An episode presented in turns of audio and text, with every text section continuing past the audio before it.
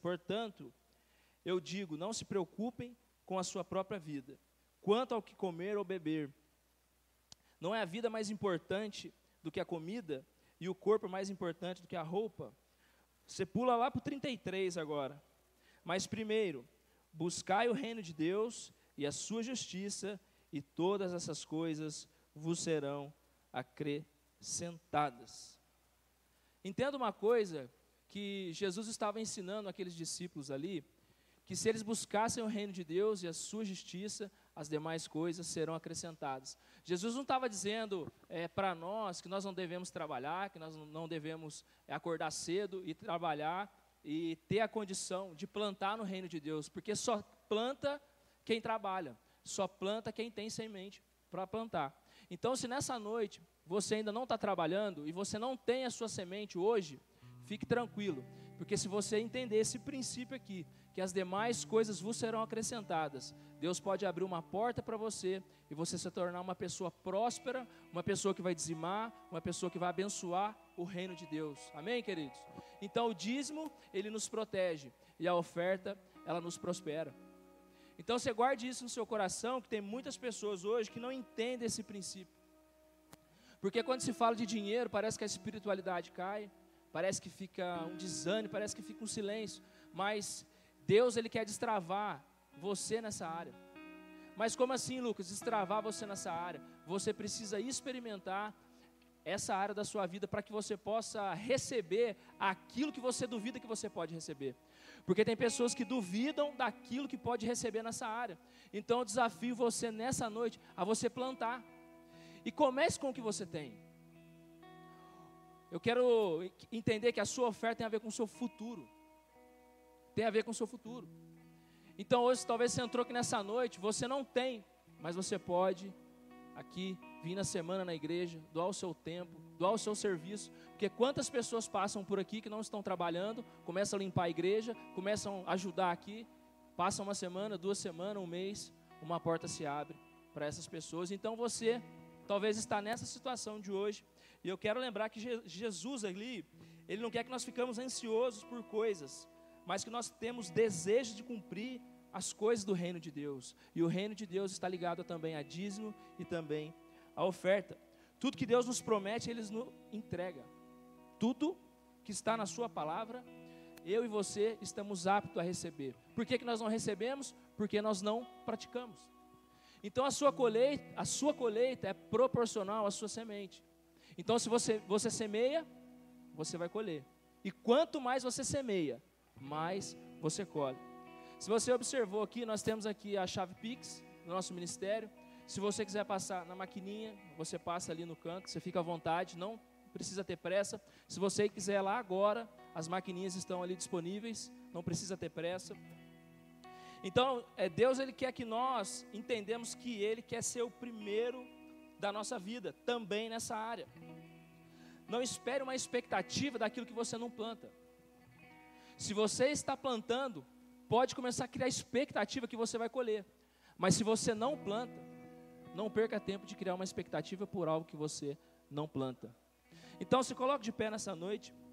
Seus recursos conquistados geram sementes e geram frutos a serem plantados e compartilhados. O dízimo fala de regra, o dízimo fala de décima, de décima parte, e oferta fala de generosidade. Então eu quero desafiar você. Alguém poderia trazer um envelope para mim? Para eu poder semear também? Se coloque de pé. Seja generoso. Porque Deus ele tem poder para mudar toda a realidade da sua vida e nessa área. Amém, queridos? Glória a Deus. Levante seu envelope. E agradeça a Deus. Porque Ele tem cuidado de você, tem dado condição de você plantar, de você semear aqui no reino de Deus. Pai, muito obrigado, Deus, por essa noite. Obrigado porque o Senhor tem poder, Pai, para nos prosperar, para nos fazer crescer, para abrir portas sobre a nossa vida. E que nessa noite, Pai, se existem pessoas aqui que não têm trabalho, que estão desempregadas, eu profetizo que no nome de Jesus, as portas já estão abertas na vida deles, mas que eles também possam entender que eles têm o poder de dizimar e ofertar aqui na sua casa, em nome de Jesus. Amém. Traga sua semente aí com alegria.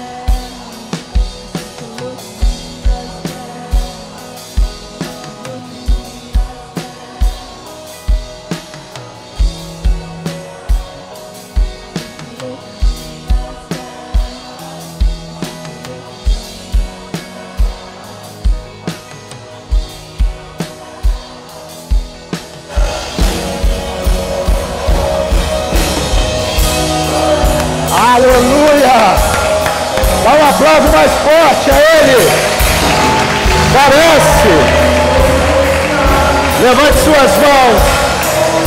Levante suas mãos. Diga, parece.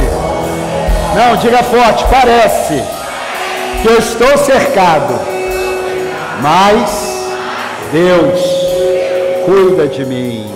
Dá um aplauso aí, bem forte. Não, melhora, melhora. Glória a Deus. Eu sei. Eu sei que você já fez isso, mas eu estou tão empolgado aqui. O Lucas foi muito modesto. Cumprimente 200 irmãos, em nome de Jesus. Dá uma. Fale de novo aí. Pô, que bom que você está aqui. Pô, apóstolo é chato. É coisa de velho, irmão. 51 anos eu tenho direito, irmão. 51 anos eu tenho direito. 51 anos você nem se pode, fila do idoso. Glória a Deus. Isso. Assim, Pô, essa igreja é chata. Não, essa igreja ama você, é só isso. Glória a Deus. Pode sentar, muito bom estar aqui. O Lucas falou aí, quarta-feira, eu quero falar sobre alguns muros que são levantados na nossa frente e aquilo ali acaba atrapalhando o caminho da vitória. Eu assisti um filme com a minha esposa na divisa do México com os Estados Unidos. O cara falou assim: olha, tem um buraco na cerca atrás da moita. Por quê? Porque tinha uma cerca e ali você não conseguia pular de um lado para o outro. Aí atrás da moita tinha um, um buraco, e aí as pessoas usavam aquele buraco para chegar nos Estados Unidos. Nosso Deus não é um Deus de buraco, nosso Deus é um Deus de derrubar as muralhas em seu favor. Dá um aplauso aí. Nosso Deus é um Deus de arrebentar, arrebentar, arrebentar. Até vai dar uma aposta, mas eu estou com tanto muro que está parecendo até a muralha da China. Fica tranquilo, ele também vai derrubar esse tipo de muralha. Amém? Eu quero chamar aqui todas as crianças no altar, todas as crianças, hoje elas não foram para o cultinho, vem todas as crianças aqui de 3 a 10 anos. Se você tem 11, você fica com o seu papai e com a sua mamãe. Se você tem 12, você fica com o seu papai e sua mamãe. Você tem 40, você tem 8, então sobe, querida. Seja bem-vinda.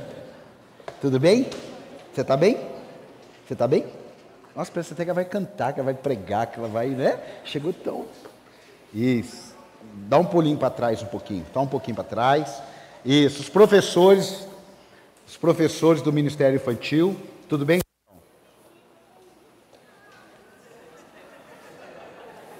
Já está sentindo o poder aqui. Se tivesse na Assembleia de Deus, ele já dava um avião aqui.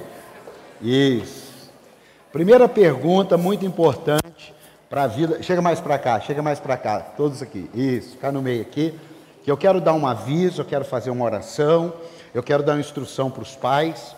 A primeira coisa muito importante que eu quero saber de vocês aqui. Todos vocês, quem ama Jesus aqui? Vocês amam Jesus? Joia. Quem é flamenguista? Todos os professores estão desligados do ministério que eu já falei para vocês ensinar essas crianças o caminho que devem andar. Queridos, cadê os pais dessas crianças? Eu vou pedir que venham aqui no altar. Aqui, aqui no altar, aqui, ó. Você está com tio, tio, é sua avó, vem sua avó. Aqui na frente, aqui na frente comigo, aqui, ó. Aqui na frente. Isso. Tem um tio? É seu tio que veio com você?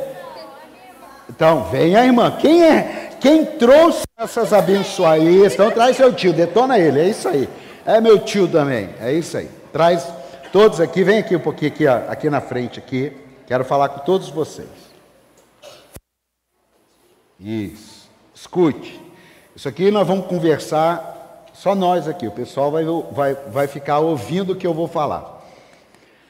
O ministério infantil, ele não é um, um lugar aonde a gente leva as crianças para não atrapalhar o culto. Você está aqui ou não? Ministério infantil não é para isso. Ministério infantil, nós entendemos que mais cedo eles aprenderem a palavra de Deus, na linguagem deles, na forma deles, no mundo deles, melhor será para a vida dele de adolescente, de jovem. Amém? Amém? Agora, nós não estamos aqui para educar o seu filho. O ministério infantil, ele não vai educar o seu filho.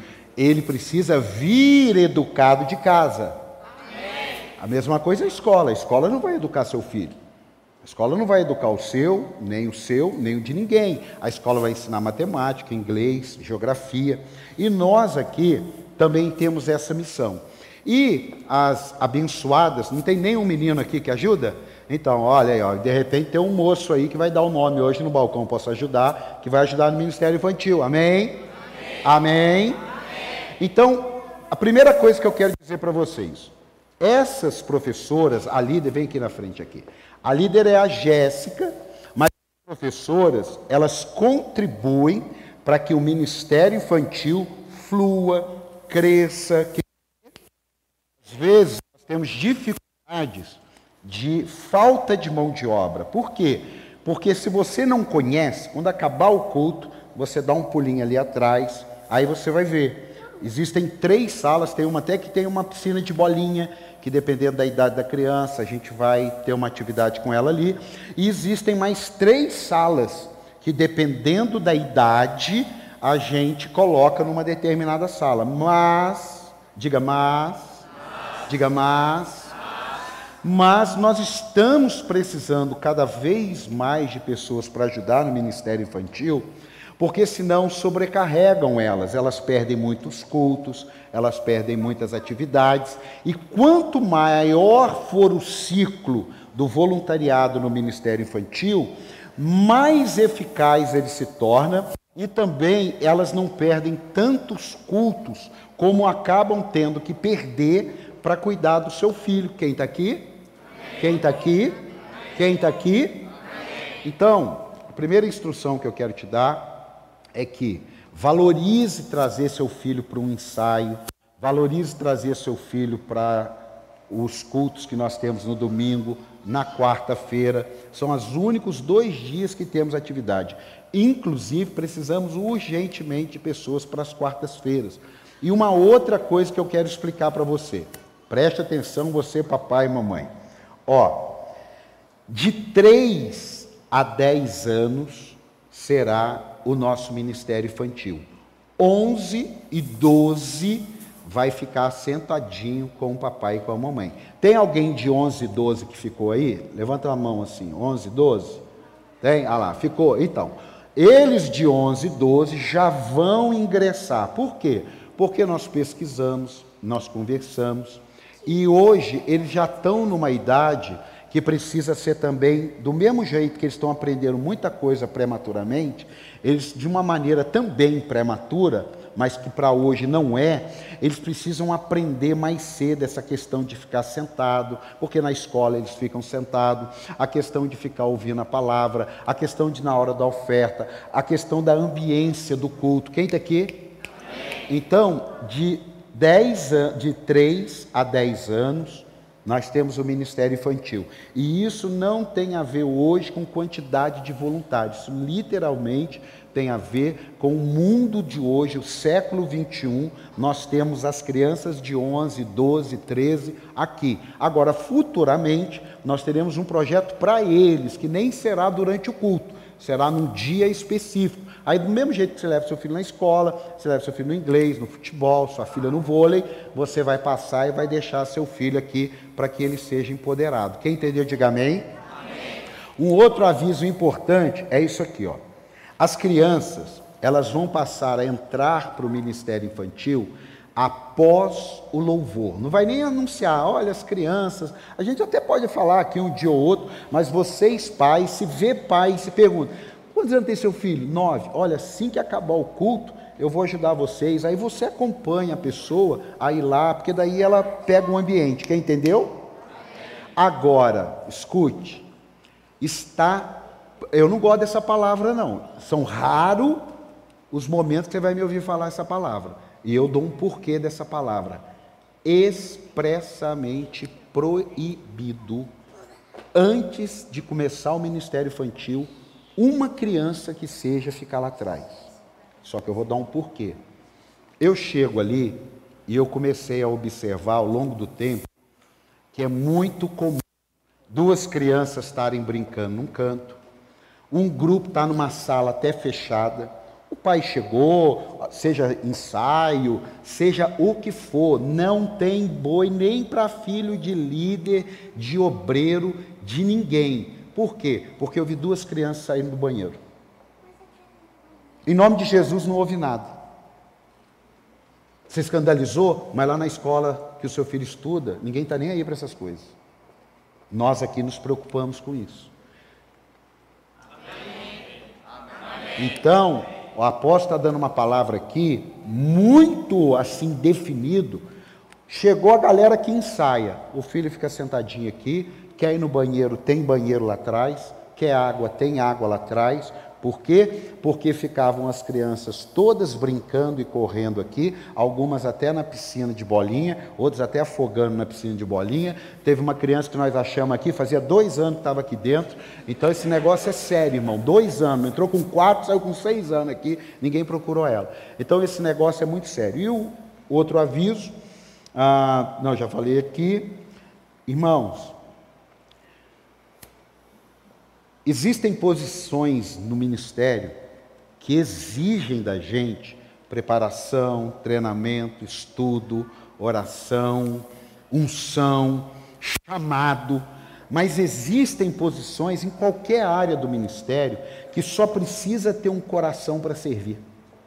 Mais nada. Não, eu, olha, eu, eu, eu não sirvo para dar aula, porque eu não tenho tempo para estudar, mas é o seguinte, eu posso acompanhar uma criança no cultinho, eu posso acompanhar ir no banheiro, eu posso fazer um lanchinho quando tiver. Então, sempre tem um espaço para o voluntariado em qualquer área da igreja. Quem está aqui, diga glória a Deus. Inclusive na mensagem eu vou, eu vou dar um alerta sobre isso aí. Então, essas crianças aqui, elas não estão sendo tiradas do culto para a gente ter paz. Elas estão sendo levadas para um ambiente que tem a ver com a idade dela. Dá um aplauso aí a Jesus. É isso aí. E os professores, olha, escute, papai e mamãe. Quando você tiver uma dúvida, papai e mamãe, olha aqui para mim. Quando você tiver uma dúvida quando o seu filho chegar na sua casa ou chegar aqui e fizer qualquer comentário que não foi agradável, vem cá, Jéssica, você vai procurar a Jéssica. Não precisa procurar o Jefferson, não precisa procurar a não precisa procurar nenhuma delas, você vai direto na líder. Por quê? É com ela que eu vou ter que saber quando acontecer alguma coisa. Após tem problema? Não tem problema, só que se você falar alguma coisa com elas, elas vão vir falar para ela, para ela ver. E ela vai falar com quem? Ela vai falar comigo. Então, um lugar que tem muitas crianças, eu já contei aqui a experiência do Domingos, que roubava meu lápis de cor e tal, eu já contei muitas vezes. Mas às vezes uma criança brinca, uma criança dá problema com a outra, é criança. Até entre nós aqui, né, irmão? Acontece? Amém, amado? Amém, amado? Amém, amado? Então, criança não tem jeito, é normal, uma é mais quietinha, outra é mais animada e tal. Qualquer coisa que você quiser tirar uma dúvida do seu filho, que houve, que foi falado, qualquer coisa, um ensino que foi esquisito que ele falou. Ô mãe, o a professor falou que Adão e Eva não era homem nem mulher.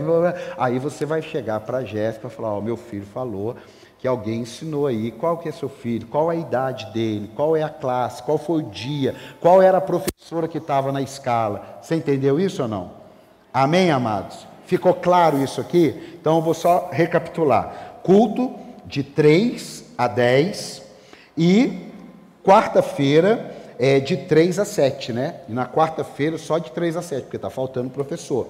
As crianças só entram depois do louvor Então, assim que der o, acabou o Lucas, eu, o Luiz, Fernanda, qualquer um que subiu aqui e tal, já para começar uma outra parte do culto, as crianças podem entrar, não se preocupa não. Só fala para elas, não corre, porque é perigoso escorregar. Amém? Amém? Amém. Terceiro, proibido. Essa palavra é feroz. Uma criança entrar ali. E o líder que estiver ali, seja o seu Nelson, seja o seu Jesus, seja o Mike, não deixe criança entrar. Ah, meu pai está fazendo o café. Quando ele acabar de fazer o café, ele vem falar com você. Porque se entra uma, aí vem aquele monte de amiguinho. Ah, eu vou chamar, eu vou chamar quando vê. E a gente voltou tudo ao normal. Isso não volta mais a ser desse jeito. Amém? Vocês estão entendendo um apóstolo aqui? Está fazendo sentido para vocês? Você está tá, tá entendendo isso aqui? Por quê? Porque a gente zela por essas crianças aqui. Amém? Estenda todos, vamos ficar todos de pé. Vamos abençoar a vida dos professores, a vida da Jéssica, a vida dos alunos. E você, meu amigo, você é corintiano? Não? Você é São Paulino? Ele não é nada. Assim, qual que é a sua força? Você não tem nada a ver com a minha vida. As suas mãos para cá. A outra puxou ela ali já. Diga assim: Senhor Jesus, obrigado, porque o Senhor, colocou, professores, para ensinar, a palavra de Deus, para, os meus filhos. Eu também, na minha casa, sou um professor para os meus filhos. Eu os abençoo em nome de Jesus. Amém. Dá um aplauso aí. Aê! Pode ir. Glória a Deus. Pode sentar. Irmãos, não pense você que o culto se resume a cantar e pregar, ou igreja se resume a cantar e pregar, mas é muito mais do que isso. Que isso, apóstolo? É muito mais que acontece aqui domingo, duas horas, é fruto de tanta coisa que acontece durante a semana que você não tem nem ideia. Essa semana nós temos praticamente atividade todos os dias à noite. Uma hora com líderes, uma hora com coordenadores, uma hora com voluntários, outra hora com você e a igreja, outra hora com pessoas que estão se formando para outros departamentos. Então, tudo que acontece durante a semana Chega aqui em duas horas, dá a impressão que só teve isso aqui durante a semana. Ou na quarta-feira, que só acontece quarta e domingo. Você nem imagina. Todas as segundas-feiras, praticamente todas, tem Zoom meu com alguns ou de alguns com outros. Isso é agenda. E é uma agenda que a gente nem anuncia aqui. Que quem serve, quem está no voluntariado, quem é um líder, quem é um coordenador, eles participam intensamente, porque a gente acredita que cada vez que uma pessoa é empoderada, ela aprende da palavra, ela, ela recebe do coração do apóstolo, ela tem menos chance de ser enganada, até porque também tem uma parte que é dela, mas tem uma parte também que a Bíblia fala: "Conhecereis a verdade e a verdade vos libertará". Muitas pessoas, elas são aprisionadas no engano porque elas não conhecem a palavra. E aproveitando conhecer a palavra, eu fiquei com uma frase, eu não vou pregar ainda não, hein, irmão? Fica tranquilo. Isso aqui é só é só notícia para você. Eu fiquei com uma frase e antes de eu pregar, eu quero compartilhar essa frase com você. A frase é assim: não espere cultos de domingo. Diga, não espere, cultos de domingo. Diga, não espere, cultos de domingo. Diga, não espere, cultos de domingo. O que, que eu quero dizer com você com essa frase, numa mensagem que eu estava estudando? Você precisa ler Bíblia na sua casa. Essa série dos Salmos, essa campanha, esse projeto, nome que você achar melhor, é para provocar você a ler. Tem muita coisa. Esse dia me mandaram um negócio no Instagram e tinha lá um, sei lá quantas milhares de curtidas. Gente, se você não conhecer Bíblia, se você não separar um tempo na sua casa, abrir Salmos, abrir Mateus, abrir Gênesis, ler a palavra, é, eu, eu vou falar essa palavra aqui, gastar um tempo ali, estudando o que foi pregado, anotando. Gente, vocês vão dar like em coisas que deveria ser repreendida. Vocês vão estar, tá, é o que eu disse, é, vocês vão estar tá lá colocando João, servo de Deus, Capricórnio. Tem essa, irmão. Não tem essa. Então, se você não decidir, olha, eu vou ler mais a Bíblia, eu preciso, tem lá o YouTube. Nós já estamos ao vivo no YouTube, não? Está ao vivo aí? Ou não? Tá? Então, tá ao vivo lá. Você pode chegar amanhã, colocar um foninho e ouvir a mensagem que vai ser pregada. Você pode ouvir uma parte dela. Você pode fazer muitas coisas com muitas ferramentas que nós temos. Temos o Spotify, tem o como é que chama aquele outro lá, podcast. É, você vai lá, acessa, ouve, recebe. E uma coisa que a gente tem dois caminhos. Ou a gente ensina você, como eu disse, não estou pregando, a gente ensina você e você pede para Deus confirmar, ou a gente não ensina com medo do que você vai pensar. Escute, hoje é demais o bombardeio de boas informações, mas também de muitos sofismas, que são mentiras com cara de verdade. Olha, sofisma, Paulo fala. Nós precisamos com sofismas, que são o quê? São mentiras, mas que ela tem cara de verdade. E como que nós vamos discernir um sofisma? Tendo discernimento em Deus, claro, mas precisa conhecer a Bíblia. Precisa saber o que Deus fala. Quem está aqui, diga glória a Deus. Tem uma geração aí que está gostando de trazer ensinos que são bons para a carne eu já disse aqui, não tem nenhum temor de falar. Você é, ouvir na internet que pecado é coisa do Velho Testamento e que hoje você entregou sua vida a Cristo, não importa mais aquilo que você faça, o céu está garantido, é gostoso não é para a nossa carne? Sim ou não? Sim ou não? Seja sincero.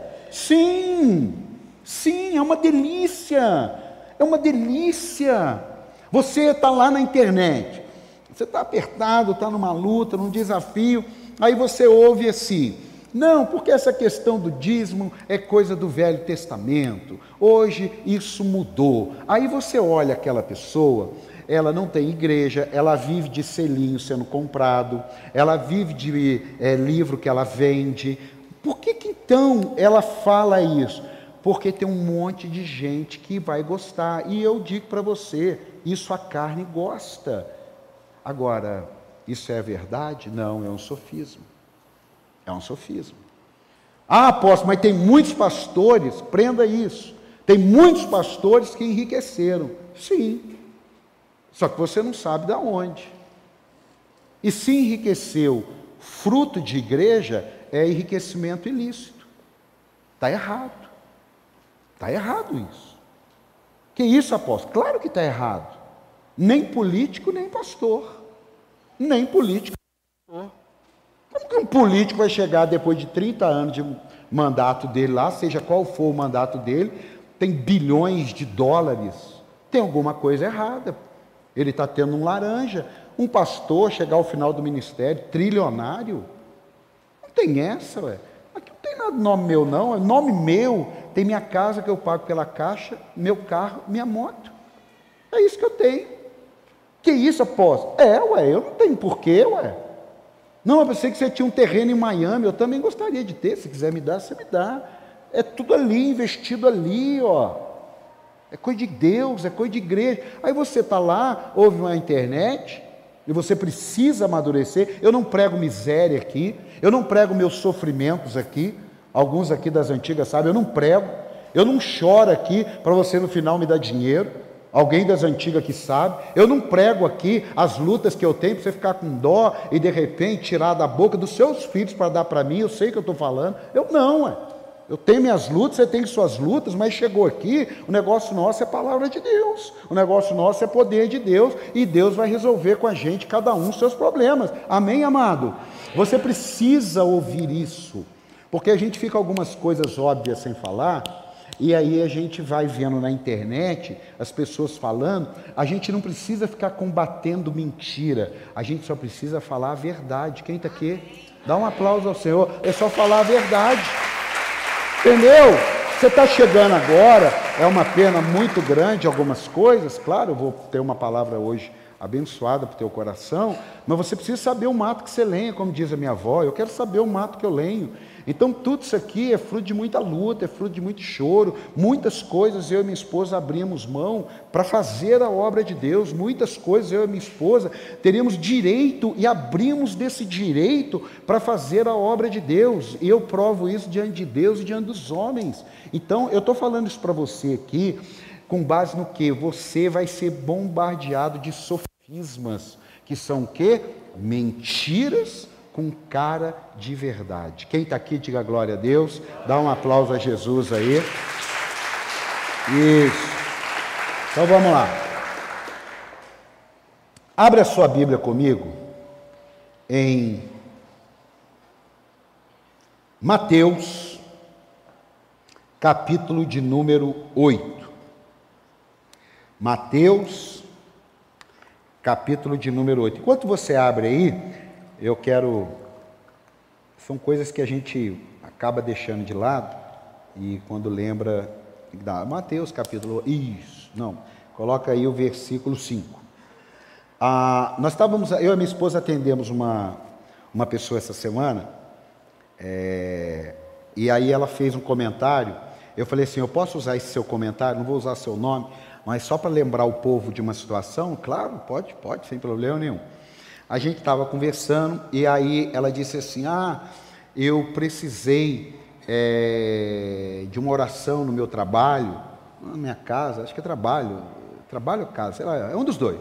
E, eu sei que o senhor tem um tempo muito corrido. E aí acabou que apareceu uma irmã e, e, e foi lá orar para mim. Escute, eu não tenho tempo corrido, o meu tempo é ministério. Meu cronos é pela obra de Deus. Você está aqui? Você está aqui ou não? Meu tempo é 100% o reino de Deus. Quanto? Quanto?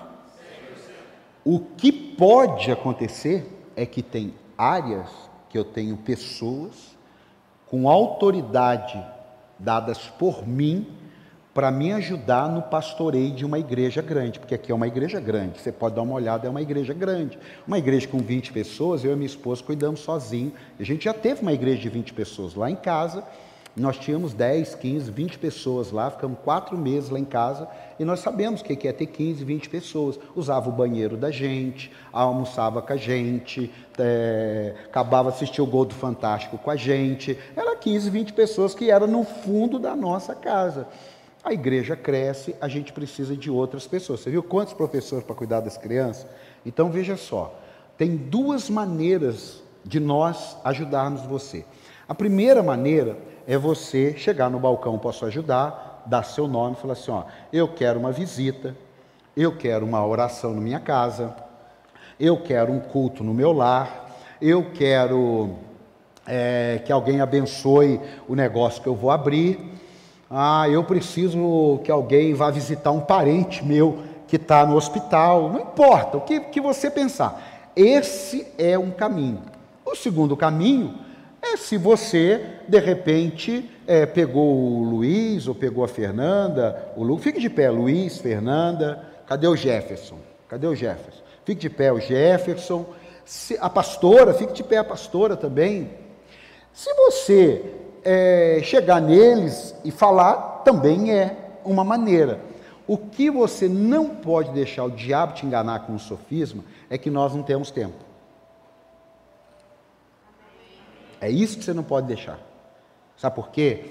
Porque tem muita gente que não quer ver você sendo abençoado por Deus. E eles vão ser mentirosos, falsos, para roubar você da onde Deus te plantou. Então, não tem. Olha, a Fernanda está aqui, sabe. Eu já tentei, atendi pessoas pelo zap, eu já atendi pessoas pelo FaceTime, e eu atendo pessoas presencialmente, e eu já fui atender pessoas na sua própria casa. Agora, para atender na sua própria casa, você tem que estar tá doente. Aí eu vou lá na sua casa, não tem problema nenhum. Mas se você não está doente, você vai vir aqui no gabinete e a gente vai tomar um café, uma água e vamos conversar. Você está aqui ou não? Eu estou te dando essa palavra porque a igreja, quando ela começa a dar um passo de crescimento, o diabo, muita gente usada pelo diabo, ela faz de tudo para atrapalhar. E eu, como pastor, tenho que chutar a boca dos lobos. Quem está aqui? Eu tenho que chutar. Isso é meu, eu faz 15 anos, 16 anos. Ovelha eu abraço. Ela pode estar fedida, fedendo cigarro, fedendo droga, fedendo perfume barato. Pode estar do jeito que for. Eu abraço, é ovelha. Eu vou lá, levo, pega a pastora, pega a equipe, a gente dá um banho, joga criolina. Nem pode mais jogar criolina hoje, né? né? Pode mais. Mas na minha época lá de que tinha cachorrinho, jogava criolina, matava as pulgas, aquele negócio todo, curava berne, curava tudo, tem problema. Mas lobo não. Lobo é pé na boca dele. Por quê? Porque ele quer roubar, quer matar e quer destruir. Quem está aqui, diga amém. Então, vira aí essa turma aí para todo mundo olhar. Não tem, ó, você tem um balcão, posso ajudar lá. Quem que fica lá, o Dani?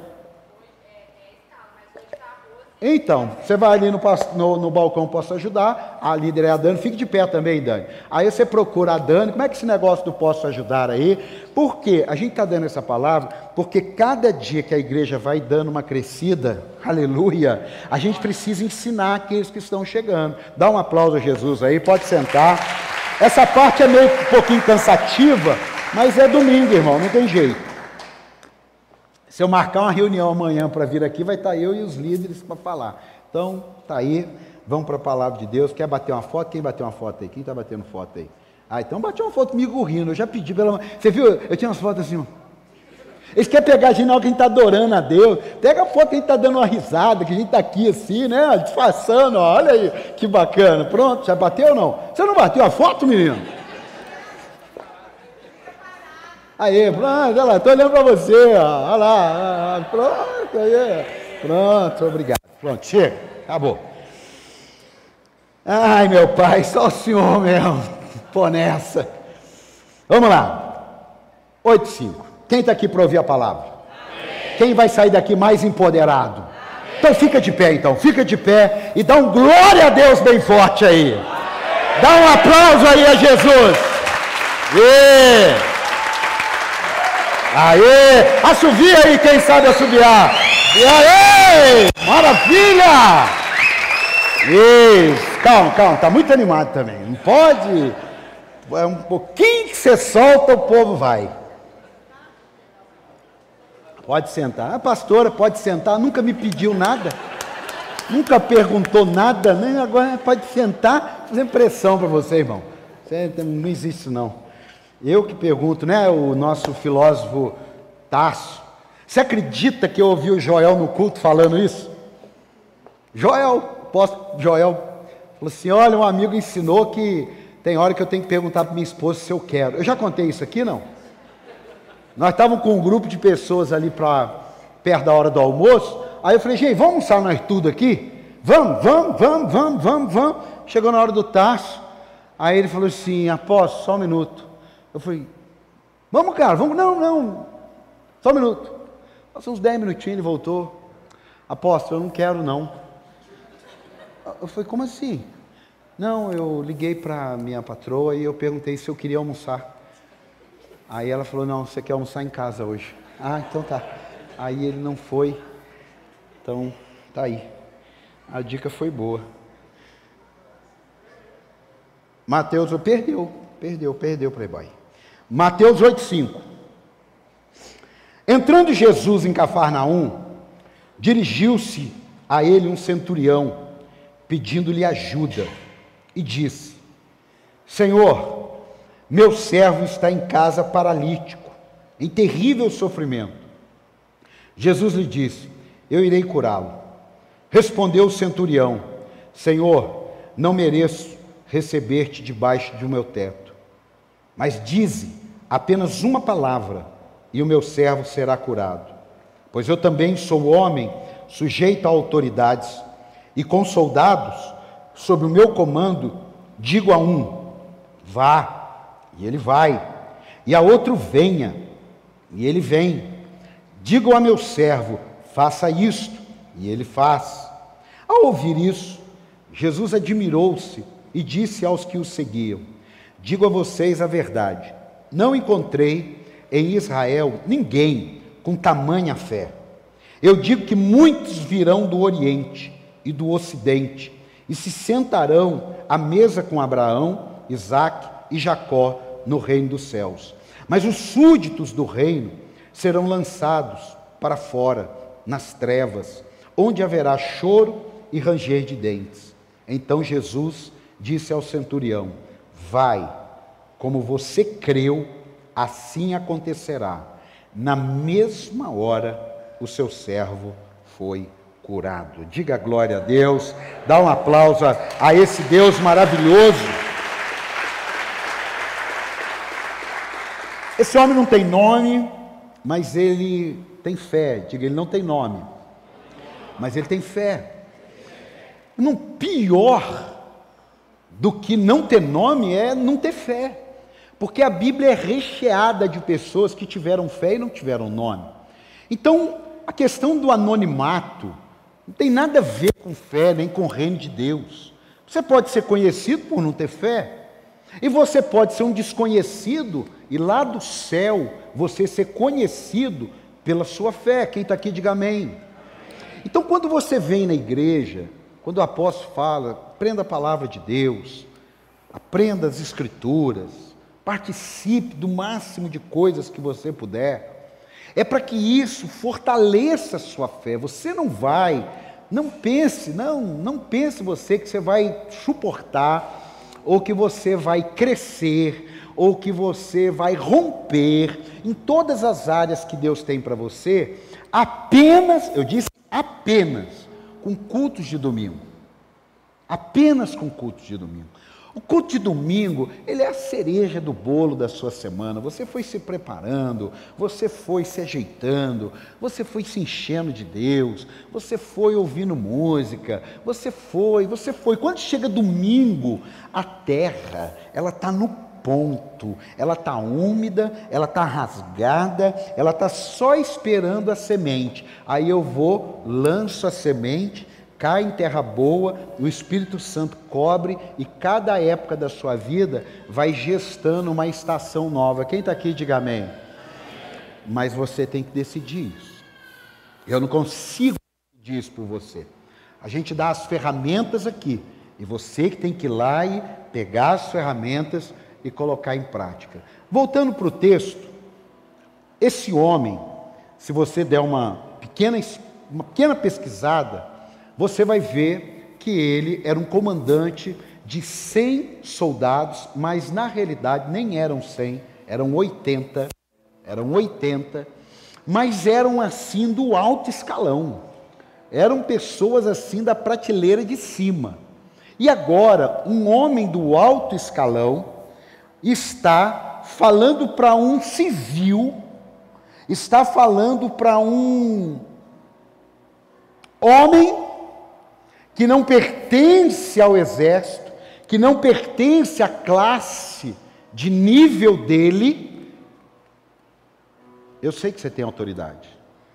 Eu sei que o que o Senhor fala acontece, porque eu que sou eu, que comando homens, eu digo vai, e ele vai. Eu digo vem, e ele vem. Eu que sou eu, um comedor de arroz e feijão. Entendo isso, o que dirá o Senhor? E outra, eu não sou digno do Senhor entrar na minha casa. Pelo amor de Deus, eu tenho até vergonha do Senhor entrar na minha casa. Mas escute, não era uma pessoa simples que estava falando isso. Algumas pessoas já cancelaram um atendimento conosco porque foi marcado e ela falou assim: ah, não, eu não queria que eles viessem aqui porque a minha casa é muito simples. Isso não existe. Isso é uma coisa completamente equivocada. E esse homem não, ele tinha uma casa boa, ele era de uma linhagem boa, nobre, e ele está dizendo para um homem que não tem aonde reclinar a cabeça, porque ele falou para os discípulos: olha, eu não tenho onde dormir, não, hein? Não tenho dormir, não. Uma hora estou aqui, outra hora estou lá, uma hora estou aqui, outra hora estou lá. É, como que tem? E tem que fazer a obra de Deus. Ele está dizendo para esse homem que não tem um teto, vamos colocar assim, não não não entra na minha casa não, eu não posso deixar o senhor entrar lá não, porque eu não sou digno. Aí Jesus, ele fala assim, rapaz, eu não vi uma pessoa com tanta fé. Mas só que se a gente olhar só a frase, eu não vi uma pessoa com tanta fé, a gente só vai focar naquilo que ele disse para Jesus. Jesus, eu sei o que é ter autoridade, eu sei que o Senhor tem autoridade. Mas não é só isso. É no mínimo, no mínimo, umas três coisas que eu e você como servos, filhos, amigos. Cada hora a gente tem uma, uma hora para se encaixar nas coisas de Deus. Deus nos chama de servo, Deus nos chama de filho, Deus nos chama de amigos. Cada hora, cada hora, não tem problema nenhum isso. Tem horas que a gente precisa fazer o papel de servo. A gente não deixou de ser filho, mas a gente precisa fazer o papel de servo. Tem hora que a gente precisa cumprir outros papéis que tem a ver com o reino de Deus. Você não deixou de ser filho, mas você está cumprindo um outro tipo de papel. Aqui, ele não trabalhava na igreja, ele não era discípulo de Cristo, ele não era um dos apóstolos, ele não era ninguém do sinédrio. Aqui é um general, aqui é um, é um, é um centurião que estava sendo preparado para coisas maiores, inclusive ser um general. E Jesus fica encantado com ele. Eu comecei a ler e reler, ler, reler, ler e reler.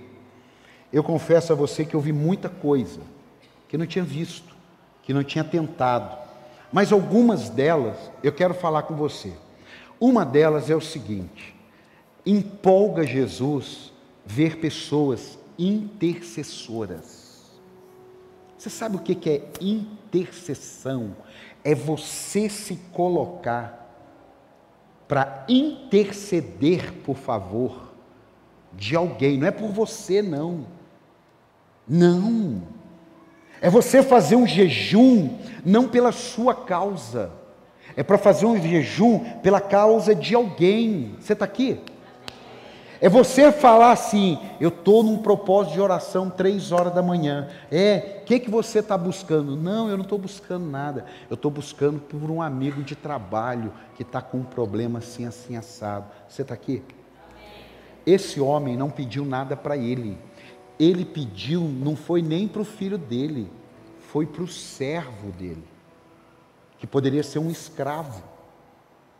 Ele não pediu para o primo dele, ele não pediu para a mulher, não, não, não que tenha problema isso, não, mas aqui o nível está elevado daquilo que nós, como cristãos, daquilo que o mundo espera uma resposta nossa. Por isso que eu digo para você, amanhã, eu profetizo que tem pessoas aqui que amanhã vão saber de problemas de pessoas, amanhã, e você vai dizer: Eu vou orar pela tua causa. Dá um aplauso aí, eu vou orar pela tua causa. Quarta, você vai dizer assim: Ó. Eu vou quarta-feira lá no culto. Eu não ia quarta porque eu tenho um negócio para resolver, mas eu, quarta-feira, na hora que o apóstolo for orar, na hora que um líder for orar, eu vou apresentar a sua causa diante do altar. Já pensou que impacto no céu e na vida dessa pessoa?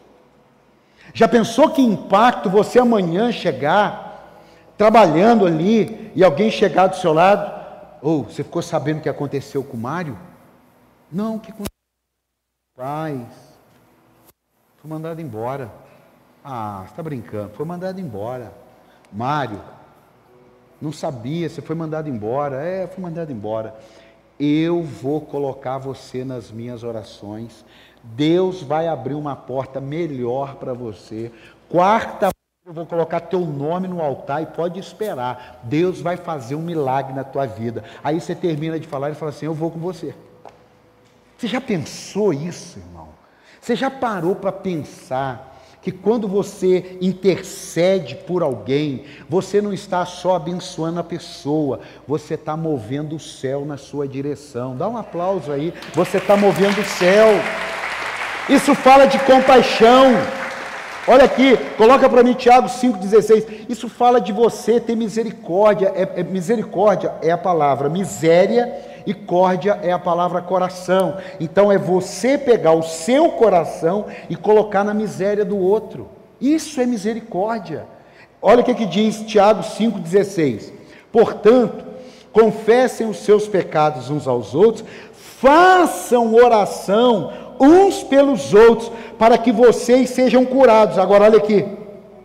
A oração de uma pessoa obediente a Deus tem muito poder. Obediente a Deus. É uma outra coisa que eu quero destacar aqui. Ele falou: Eu sou, eu tenho autoridade. Eu digo a este vai e este vem. Eu digo a este faz e ele faz. Só tem um detalhe que o centurião, o centurião não falou. A vida dele começou como soldado. E se a vida dele começou como soldado, ele só está como centurião porque ele é obediente. Ninguém cresce em lugar nenhum desobediente. Ninguém vinga com Deus com desobediência. Quem está aqui, diga amém. Isso aqui eu e você precisamos ter clareza nisso. Ninguém vai conseguir andar no reino de Deus. Apóstolo, eu estou chegando hoje. Para muitas coisas é absurdo você obedecer. Está certo. Mas a cada dia você vai entender que você vai precisar obedecer. O que nós estamos pregando aqui tem a parte que a gente não precisa fazer nada. Tem. Não precisa fazer nada. Eu preciso fazer alguma coisa para ser salvo? Não. Mas para andar na presença, sim. Eu preciso fazer alguma coisa para assistir um culto? Não. Eu preciso fazer alguma coisa para ler a Bíblia? Não. Eu preciso fazer alguma coisa para, participar de um evento na igreja? Não mas você precisa entender que tem coisas que a sua obediência será exigida ao máximo. Não é porque você é perfeito, mas é porque você, para chegar em determinados níveis, você vai precisar ser uma pessoa obediente. E a Bíblia está dizendo: a oração de uma pessoa obediente a Deus tem muito poder. Aonde estão os obedientes dessa noite aqui? Não, diminuiu muito. Aonde estão os obedientes dessa noite aqui? Levante as suas duas mãos aí, mesmo sentado, e dá um aplauso a Jesus por isso. Não tem jeito. Seja um intercessor das causas alheias, mas seja obediente à palavra de Deus. Ninguém vai conseguir obrigar você a ser obediente, nem os nossos filhos a gente consegue. Consegue numa fase, numa idade, mas depois, irmão, segue-se o juízo. Não tem jeito, como diz um amigo meu, é cada um por si, mas é verdade. Por mais que a gente possa falar, a gente tem que decidir. Eu tenho que decidir obedecer a Jesus. Irmão, quantas coisas eu estava indo assim e de repente Jesus falou: faz isso. Eu tive que obedecer. Eu tive que obedecer. Não tinha a ver com eu gostar. Tem nada disso, irmão tinha a ver com eu tenho que obedecer. Ele mandou eu fazer isso, eu tenho que fazer. Ele mandou eu fazer aquilo, eu tenho que fazer. Assim como ele vai mandar você fazer alguma coisa. Agora, ele não vai obrigar a gente a fazer. Diga, Jesus pede. E eu escolho obedecer. Irmão, essa questão de interceder é uma coisa muito séria. Sabe por quê? Esses dias eu vou falar porque está na internet. Eu vi uma campanha que o pastor Silas fez, pastor Silas Malafaia fez na igreja dele. E ele estava bravo, irmão. Ele para estar tá bravo não precisa muito também, né? Ele é corda bravo. Não precisa estar tá muita coisa para estar tá bravo, não. Mas ele estava bravo. Porque ele lançou um desafio, um mês na igreja.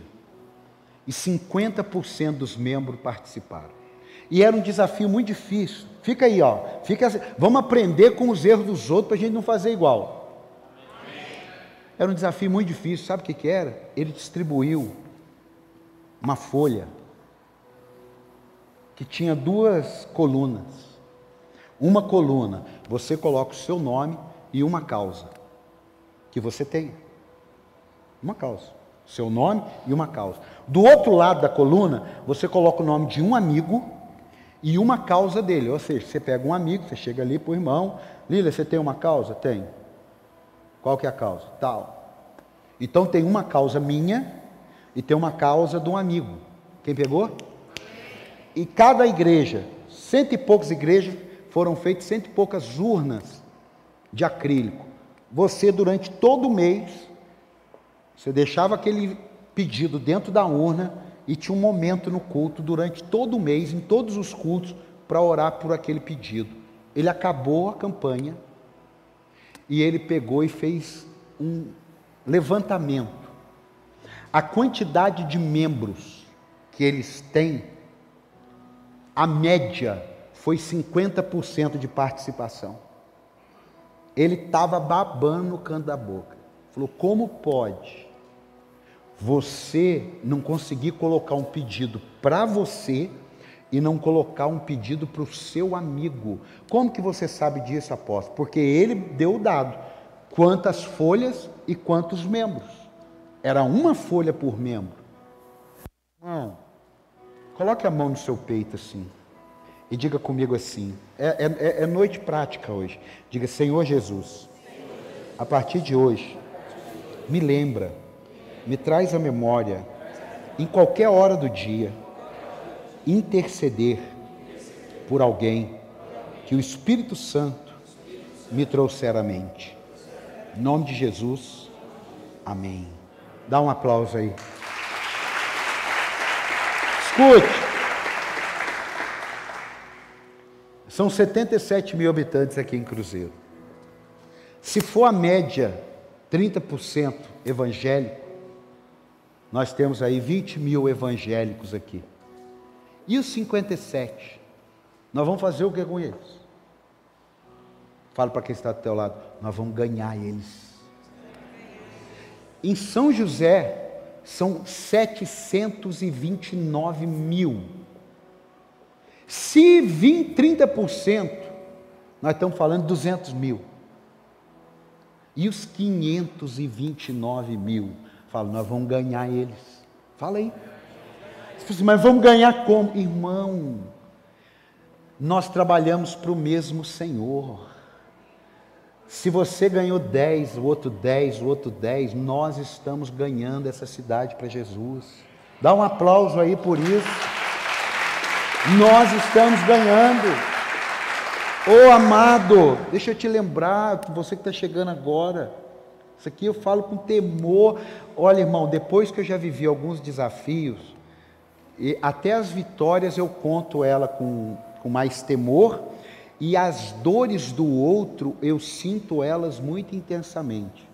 Mas deixa eu falar uma coisa para você: nós já fizemos um antes e um depois aqui. E eu quero dizer para você que nós vamos continuar fazendo um antes e um depois do nosso ministério aqui. E você faz parte disso, porque você é um intercessor aqui. Quando você ora por alguém, quando você vê alguém no Instagram sofrendo e você ora, quando você encontra com alguém e você ora, Deus vai estar trabalhando na vida daquela pessoa para ou trazê-la para cá ou colocar em qualquer uma das casas que é dele. Dá um aplauso aí, é dele. A casa é dele. Nós cantamos aqui: essa casa é sua, essa casa é dele, a outra é dele. Todas as casas que professam Jesus Cristo como Senhor e Salvador são dele. Você não sabia? Ah, não, mas porque o nome não importa, é dele.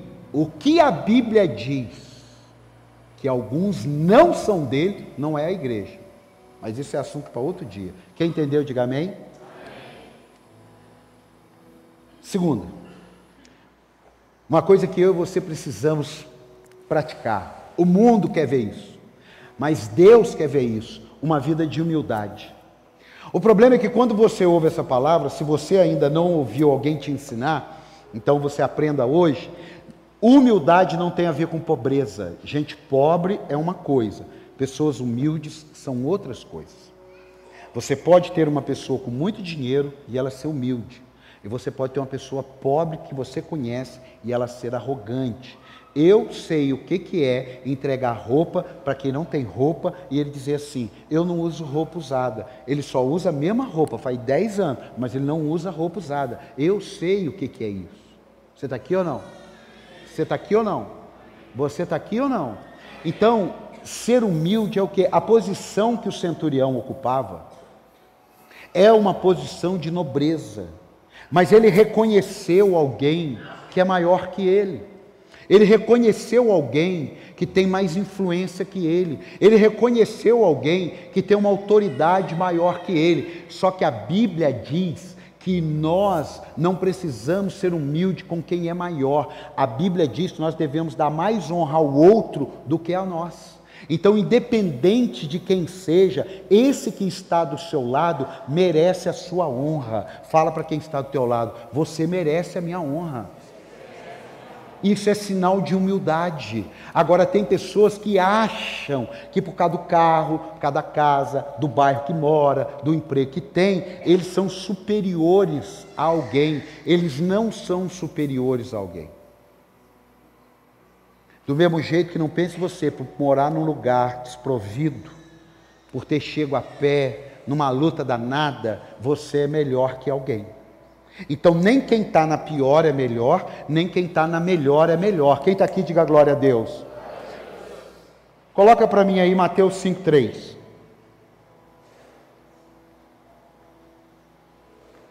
Bem-aventurados pobres de espírito, pois deles é o reino dos céus. Bem-aventurado aos pobres? Não. Bem-aventurado aos ricos de grana? Não. Bem-aventurado aos pobres em espírito seja rico ou seja pobre. É você com a sua humildade. Olha, irmãos, é muito complicado hoje quando a gente vê um adolescente, eu e minha esposa sempre conversamos com isso, que não sabe cumprimentar um mais velho, não sabe chegar num ambiente, sabe? Olha, tem muita coisa que lá atrás era muito melhor que hoje. Ai, cara, eu lembro quantas vezes eu já entrei assim em algum ambiente assim, e meu pai falava, Paulo Henrique, Paulo Henrique, Oi, você não viu seu tio aqui não? Você não viu o zelador aqui do meu lado não? Você não viu, sei lá, o, o limpador de chão aqui não? Ah, oi, bom dia, tudo bem?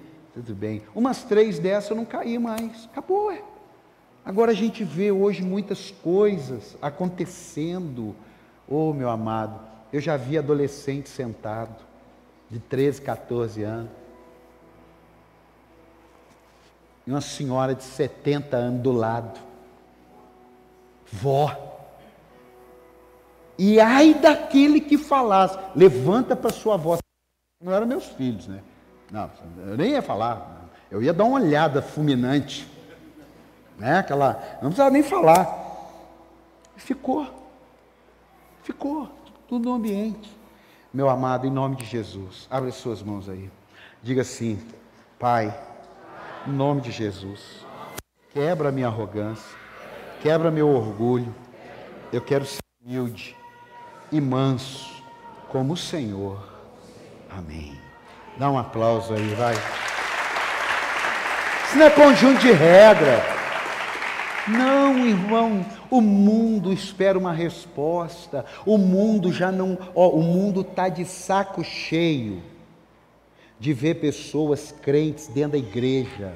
eu vou repetir, o mundo está de saco cheio, saco cheio. Vou repetir bem alto, bom som. Saco cheio. O mundo quer ver as pessoas transformadas aqui, influenciando lá fora. As pessoas querem ver aquele que roubava não rouba mais, aquele que furtava não furta mais, aquele que mentia não mente mais. Dá um aplauso aí, irmão. Vamos ser humilde. É isso que Deus quer. Quando, ó, quando você, ó, a grandeza, olha essa frase. Pessoas com grandezas, com grandeza, são humildes. O que que esse centurião fez? Uma pessoa com grandeza uma pessoa com grandeza. Irmão, eu chego ali. É, é, amanhã pode estar outro na escala também. Não, eu, eu, vou só falar da questão. Amanhã pode estar uma outra pessoa. Mas eu chego ali, aí o Gés está ali para abrir a porta. Estou falando do Gés, mas não pode estar o João, o seu Nelson, o Pedro. Não é, não, é, não é isso não. A pessoa abre a porta, a pessoa fala, o senhor quer um café? Isso aí está arriscado a gente pedir para um jovem, não dessa igreja, amém? Mas está arriscado a gente pedir para um jovem ficar na porta. E ele falar, eu? Sou empregado dele? Eu ficar lá na porta? Sou puxar saco de homem, não é? Ele não tem grandeza. Você está aqui ou não? Não tem grandeza. E olha que quem abre a porta é Jesus, irmão. Não tem como. É Jesus que está abrindo a porta. Vou querer o Marquinhos? Não, é Jesus está aqui. Ou o Marquinhos que está na Não, é Jesus que está aqui. Você está tá entendendo? Não tem a ver tem a ver com grandeza. Não tem problema nenhum você se agachar e pegar alguma coisa e entregar para alguém. Nossa, Paulo, mas hoje está tão estranho. Não está estranho. É que o mundo está esperando isso lá fora. Por quê? Porque quando o mundo te vê como o vê, aí o mundo vai ser ganho para ele. Vós sereis minhas testemunhas. Dá um aplauso a ele por isso. Testemunha. Ah! Última coisa aqui, ó. Esse centurião, ele me dá uma lição muito grande de saber conviver e viver com a autoridade do outro. Viver, ele vive no nível de autoridade dele. Conviver com outro que tem outro nível de autoridade. Eu conversava com a minha esposa no carro. A gente tem um grupo de pessoas, depois de tantas coisas que a gente aprendeu, a gente tem um grupo de pessoas que a gente conversa que a gente trata as coisas 100% claras ali. E que são ideias colocadas, são projetos, são opiniões, são conselhos, são ideias. E eu digo sempre para eles: a gente conhece, quem entende sobre autoridade, é quando as ideias não batem, é quando os conselhos não se encaixam. E vem o apóstolo e dá a última palavra. Não tem jeito, a última palavra alguém tem que dar. É muito bom que seja em comum acordo, é muito bom. Mas tem coisas que vai para lá, um puxa para cá. E aí o apóstolo fala: ó, é esse aqui o caminho. E todo mundo tem que mergulhar. Mas sabe qual é um outro nível sobre autoridade? É quando aquilo que alguém falou prevaleceu até pelo que eu falei. E aí o grupo em volta tem que se submeter àquilo lá. Porque se submeter a mim não é difícil. Eu aprendi na pele. Me enganar é fácil. Enganar um grupo de pessoas ao meu redor é um pouquinho mais chato. Então eu quero um grupo de pessoas ao meu redor, que Jesus andava com 12. Está aqui. Um enganou, mas tinha 11 para proteger. O que, que eu quero dizer para você? Aprenda a viver a autoridade que você tem, mas conviver com a autoridade que o outro tem. Eu fico doido que gente não consegue trabalhar numa empresa porque não submete ao gerente, não submete ao supervisor, não submete a alguém que está acima. Não, ninguém vai mandar em mim. Amado, nós temos três atos proféticos aqui de cura. Nós vamos fazer ele agora, mas preste atenção nisso aqui. Não tem como. Ai, apóstolo, é que é muito complicado porque eu vivi. O que você viveu foi sem Jesus. Com Jesus a sua vida é nova. Aquele que está em Cristo, nova criatura é. As velhas se passaram e eis que tudo se fez novo. Dá um aplauso a ele. Acabou.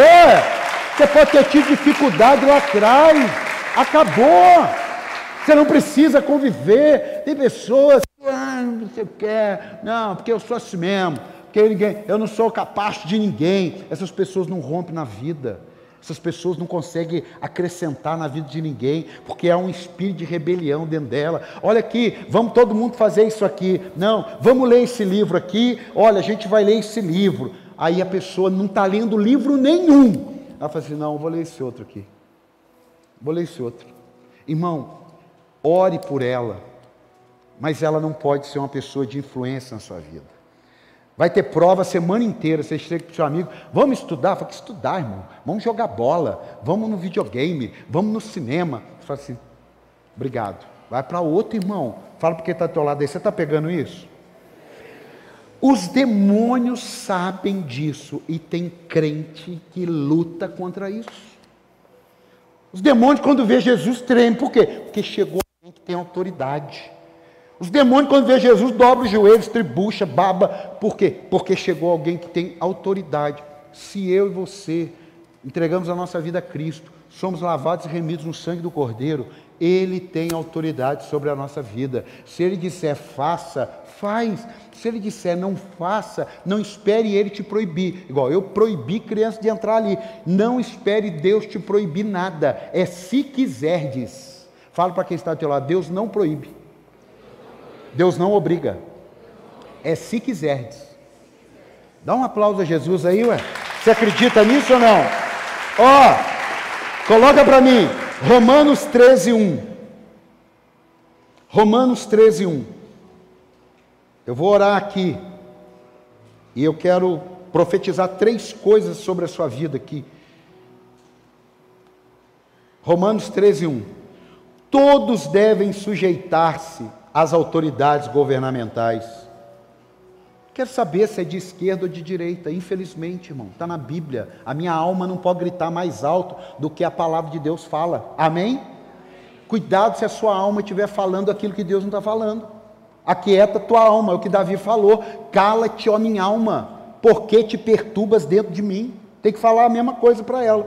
Pois não há autoridade que não venha de Deus. As autoridades que existem foram por, ela, por ele estabelecidas.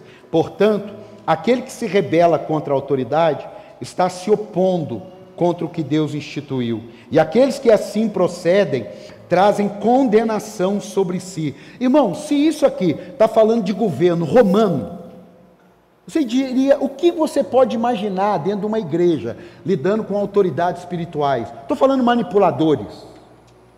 Eu não estou falando bajuladores. Eu não estou falando manipuladores. Eu estou falando autoridades espirituais. Existem pessoas aqui que hoje elas têm autoridades espirituais, sim, sobre pessoas, sobre departamentos. Imagine se nós estamos falando isso, se esquerda ou direita, e dentro da casa de Deus. Você quer viver livre do medo da autoridade? Pratique o bem e ela o enaltecerá. Você pode dar um aplauso ao Senhor aqui?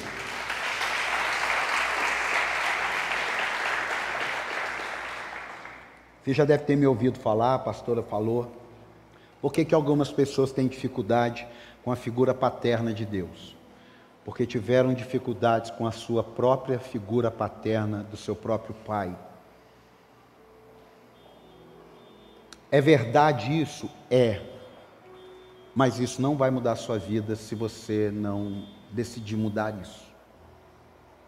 Isso não vai resolver o seu problema. Essa verdade, ela não vai resolver o seu problema. Escute. Eu falei sobre três coisas humildade, autoridade e intercessão. Intercessão fala você se colocar no lugar do outro. Humildade fala você entender que você não é melhor que ninguém. E por último, autoridade.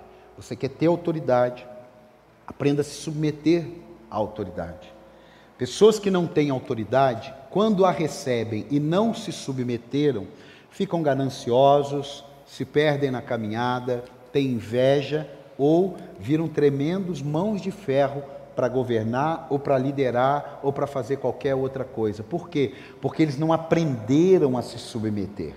Eles não foram ensinados a se submeter. Eu posso contar isso porque é meu testemunho, é verdade.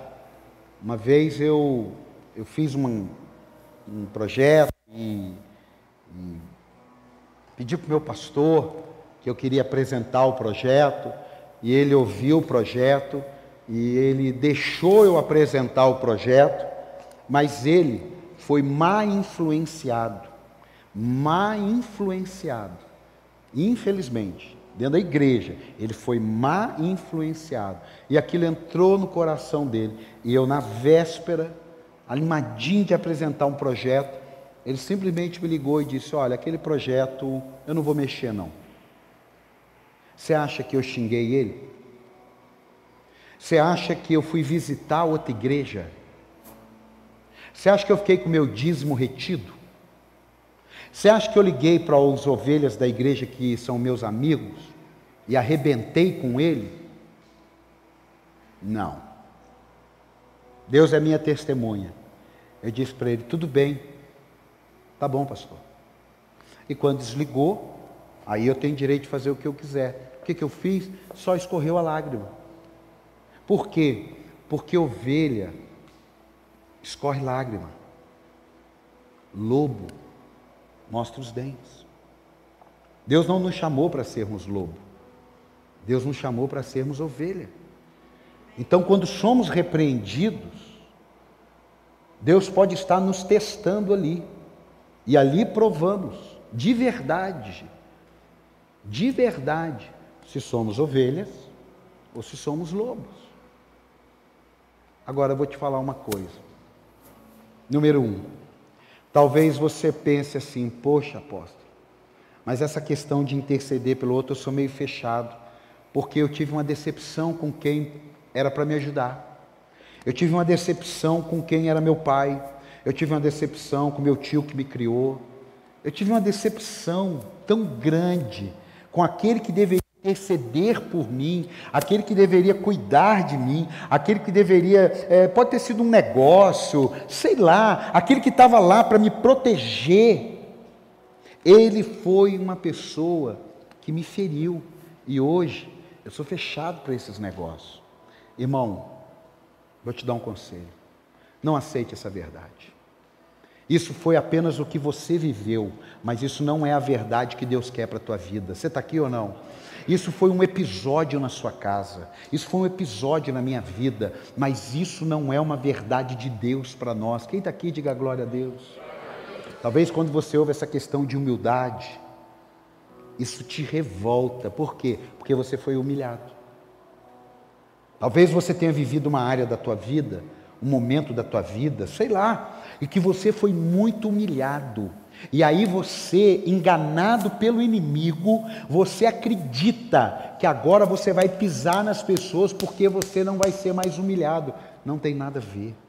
Você vai lutar contra a palavra de Deus. Você não vai conseguir viver a plenitude do Evangelho. Vai ter sempre uma página arrancada da palavra, que é a página que quer tratar isso com você. Tem alguém aqui? Então, quando você ouve essa coisa, humildade, você fala assim: não, isso é muito bonito nas, nas palavras.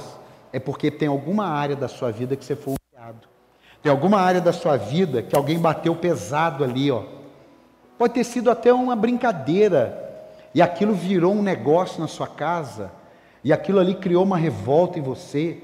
E hoje, quando você ouve essa palavra, humilde, seja humilde, você já reporta alguém pisando em você. E por reportar alguém pisando em você, você fala: o quê? Jesus está falando que é humilde? Não, ele não só está falando que ele é humilde, ele ainda mandou a gente aprender com ele, e ele falou: Eu sou manso e humilde, aprendei de mim. Quem está aqui?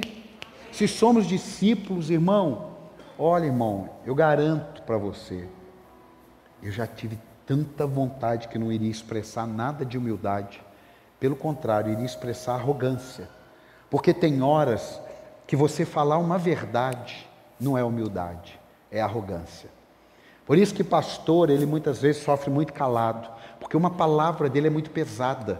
Uma revelação é muito pesada, uma verdade é muito pesada, mas não pense que com você no seu meio é diferente. Aí você ouve essa palavra humildade, você fala, de jeito nenhum. Ninguém vai. Eu trabalho, talvez você seja uma mulher, acontece muito isso. Você é uma mulher que você trabalha feito uma maluca, não consegue resolver problema de relacionamento amoroso, porque você fala assim: homem não vai mandar em mim, não, porque eu ganho dinheiro. Quem te diz que ganhar dinheiro? Que, que, que, que coisa maluca é essa? São coisas que vão na alma, são coisas que a sociedade está falando, são coisas que o mundo está dizendo, mas que tá, não estou falando de você trabalhar e ganhar dinheiro, não. Amém? Ganhe muito dinheiro, prospere muito, dizime, oferte, vai ser feliz. Mas é você não misturar as estações. E, em último lugar, autoridade. Às vezes você foi criado solto, foi criado selvagem. É isso mesmo, foi criado selvagem. Você não tinha um pai para corrigir, ou se tinha um pai, o pai não estava nem aí, não tinha uma mãe, ou se tinha uma mãe não estava nem aí, ou não tinha nem pai nem mãe, porque morreu, ou porque abandonou, não importa. E você foi criado solto, e aí você criou dentro de você uma revolta, que você tem dificuldade de submeter à autoridade. Essa não é a sua verdade, essa não é a sua maneira de viver em Cristo Jesus. Quem está aqui, diga glória a Deus.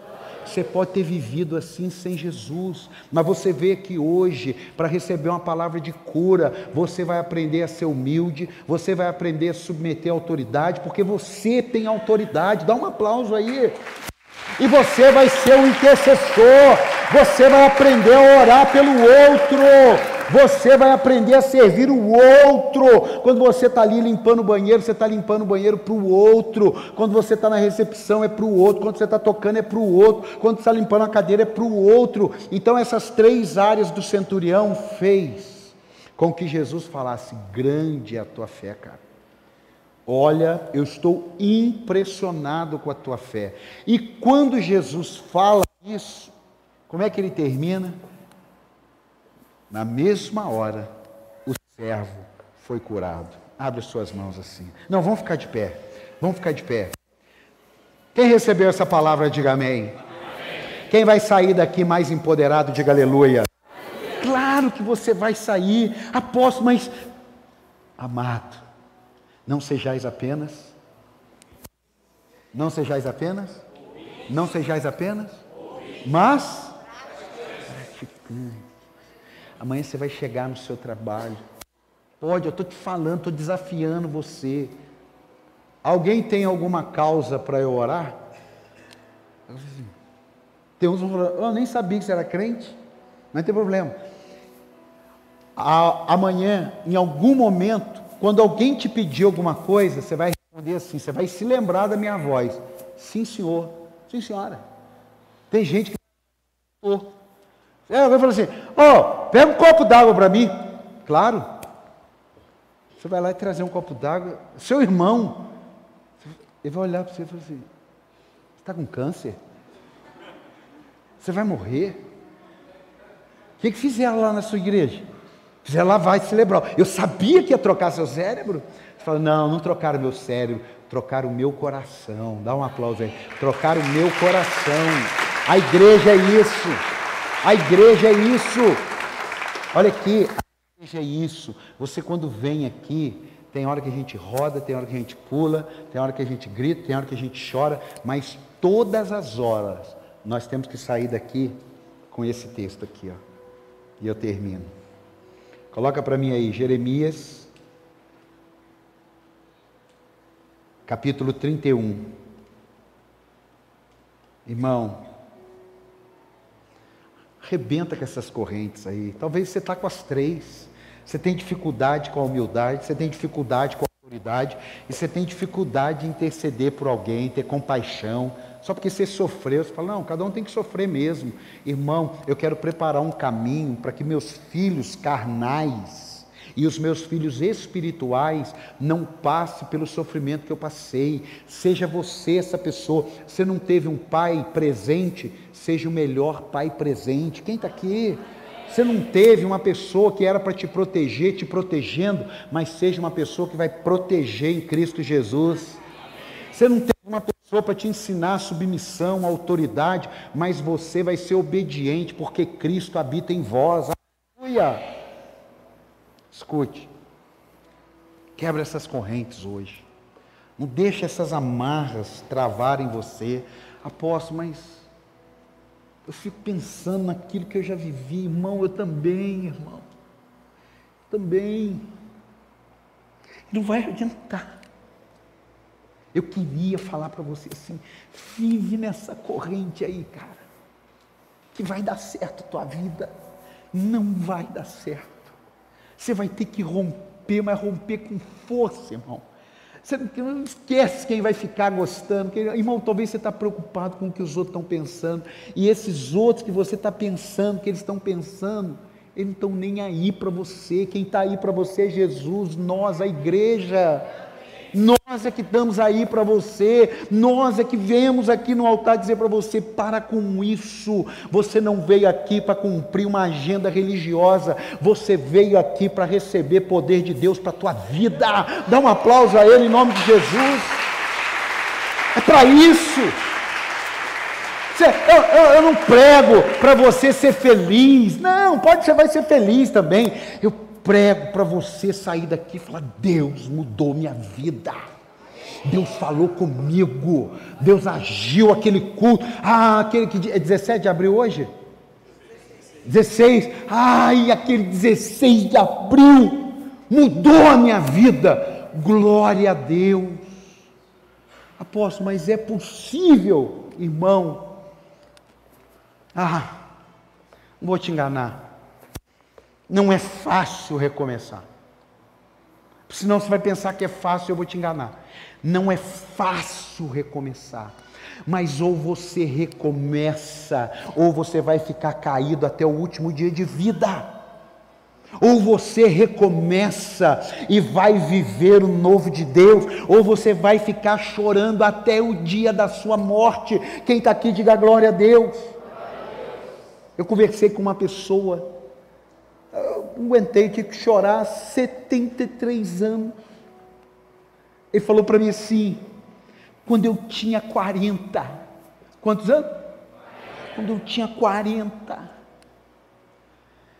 Eu peguei uma curva errada. E quando eu acordei, eu tinha 60. Perdi 20 anos da minha vida. Eu ouvi. Meu Deus, você não veio aqui para perder um ano, um minuto. Você veio aqui hoje para ser liberto, curado, transformado. Dá um aplauso a Ele. É para isso. Você veio aqui para isso. Mas a nação de Israel viveu isso. Cativo, escravo, sofrendo, apanhando, sem perspectiva. Mas olha só. Jeremias 31, 7. Coloca aí e nós vamos orar. Assim diz o Senhor: cantem de alegria por causa de Jacó, gritem exaltando a principal das nações, proclamem e deem louvores, dizendo: O Senhor salvou o seu povo, o remanescente de Israel. Vejam, eu os trarei da terra do norte e os reunirei dos confins da terra. Entre eles estarão o cego e o aleijado, mulheres grávidas em trabalho de parto.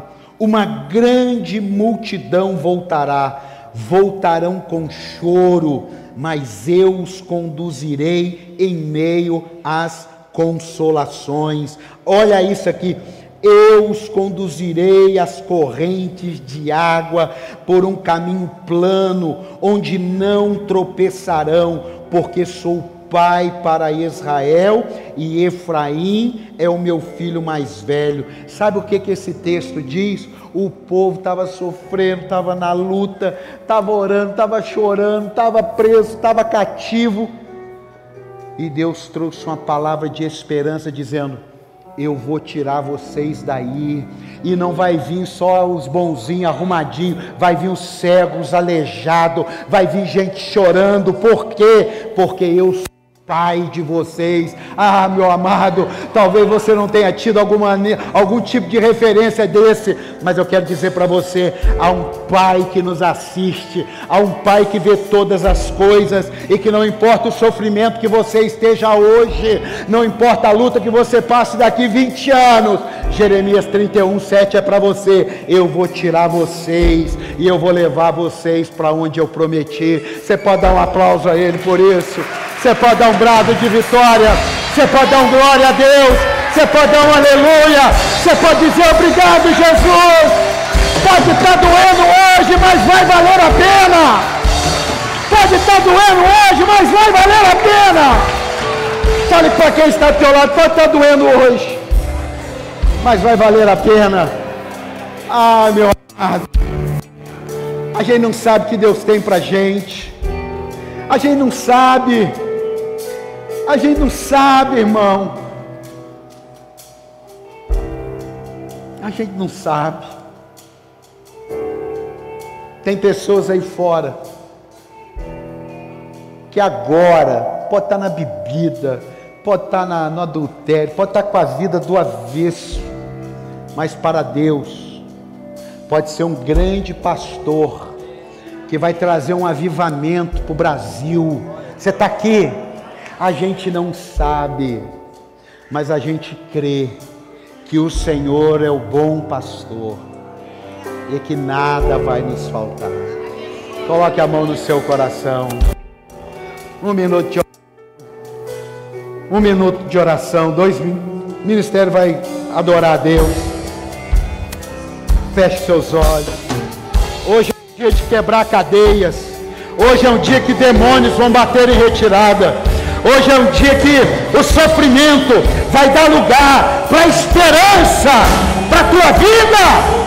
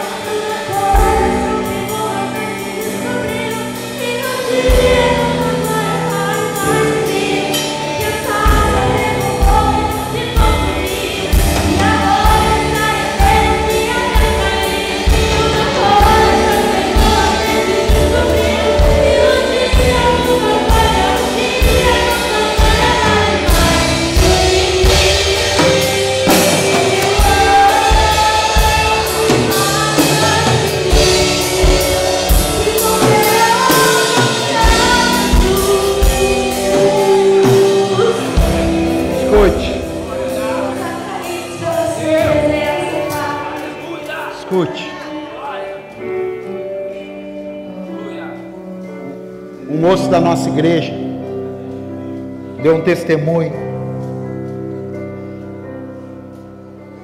Esteja sensível àquilo que Deus coloca diante de você. Ele pegou um Uber. Ele pegou um Uber. E o Uber era as primeiras vezes que ele estava lá. Um senhor de uns 60 anos. E ele olhou 20 minutos. 20 minutos. Dava corrida. Ele foi e dormiu no carro. Quando ele viu, estava dando mais 20 minutos. Aí falou: o que está acontecendo? Ah, ele errou. São Paulo. Ficou nervoso. Aí esse jovem da nossa igreja, jovem não, é meu filho. Esse meu filho falou que foi foi duro com ele. Falou, pai, eu não fui grosso, mas eu fui duro. E quando eu falei com ele, eu falei, poxa, meu negócio era 20 minutos, eu tenho um compromisso 40, como é que você. Pelo amor de Deus. Aí o cara, não, você pode pagar a corrida que era. É, é... Aí meu filho ficou quieto, olhou, viu no retrovisor a lágrima dele escorrendo. Aí meu filho falou assim: Pai, Deus falou comigo, dá uma oferta para ele. Pai, eu querendo matar o cara, bravo com o cara, e Deus falando comigo, dá uma oferta para ele.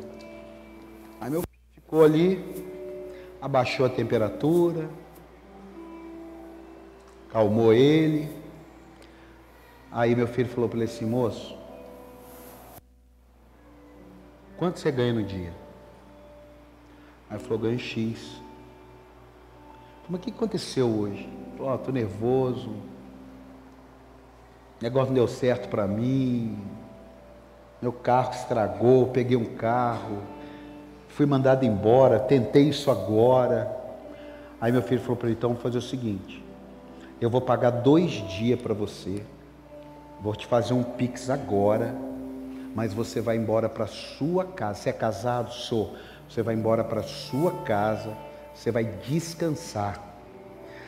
Ele disse que o cara começou a chorar, um cara de 60 anos, cara. O cara de 60 anos ganhando uma porcaria de um dinheiro. Podia ter um infarto, um derrame. O filho falou que começou a tremer. O filho chorando, ele chorando. E, e aí ele falou: Você é um anjo na minha vida, irmão. Você não sabe, mas eu vou te avisar: não é só você que sofre. Muitos que estão do seu lado podem estar sofrendo, esperando em você uma intercessão. Uma inter... Isso é igreja, irmão. E isso é igreja. Você pode não dar dois dias para o Uber. E o meu filho falou: Mas você vai ter que chegar lá da sua casa e me ligar. E eu quero saber que você está com a sua família. Ele chegou lá e ele falou assim: Ó, eu anotei aqui, mandei uma foto. Anjo Daniel. Nunca mais vai ver. Mas meu Deus, eu e você não podemos entrar na igreja e sair da igreja e continuarmos do mesmo jeito.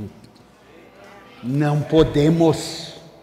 O que vai fazer essas cadeiras voltarem cada dia mais é ver você lá fora fazendo a diferença, é ver você lá fora testemunhando Jesus, é ver você lá fora sem pregar a Bíblia, mas as suas ações vão estar falando mais alto. Quem está aqui, diga glória a Deus. Você pode dar um aplauso aí bem forte. Você pode aplaudir mais forte. Você pode aplaudir e dar um glória, aleluia. Você pode dizer obrigado, meu Deus. Pode aplaudir mesmo, fala, Jesus, muda a minha vida. Jesus, muda a minha vida. Aleluia.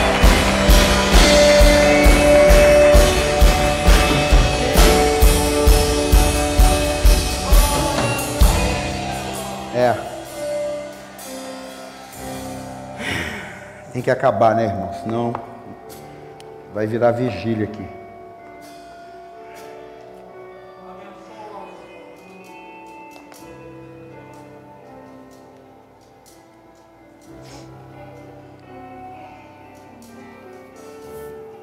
Abre suas mãos aí.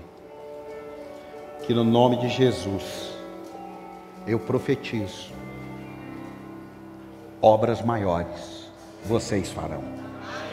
Dá um aplauso a ele. Jesus disse isso. Obras maiores.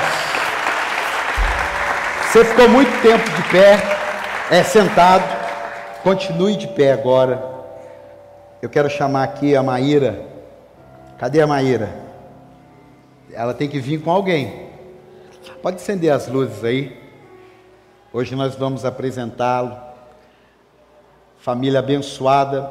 Eles são de Taubaté, prega conosco em São José e veio apresentar filho, a filha em Cruzeiro. Porque uma igreja é pouco para eles, uma cidade é pouco, duas é pouco, agora com três cidades para acolhê-los.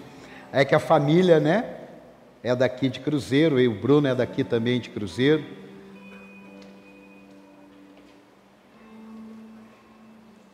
Ela ficou quietinha? Ela não reclamou? Também cresceu ouvindo na barriga, ué. Tudo bem, linda? E aí? Você tá bem? Essas são as tranças da Rapunzel? Rapunzel, joga suas tranças. Ah, chama aí a família. Pizza? É, né? É, lógico, é isso aí. Isso aí. Eles são os abençoados lá, estão conosco lá em, em São José. Hã? Ah, tira, pode tirar. Pega aqui, vem cá, irmão. Vem cá, Luiz, ajuda ele aqui, tira aqui.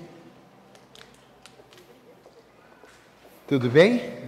Na paz? Na paz, querido? Na paz, campeão? Tudo bem? Eu creio que ou você traz pessoas para essa igreja ou a turma vai ter que ter filho assim, viu? Vai encher a igreja com filho. Tem alguém que quer, quer ter filho aí, não? Tem? Está lutando para ter filho aí, não?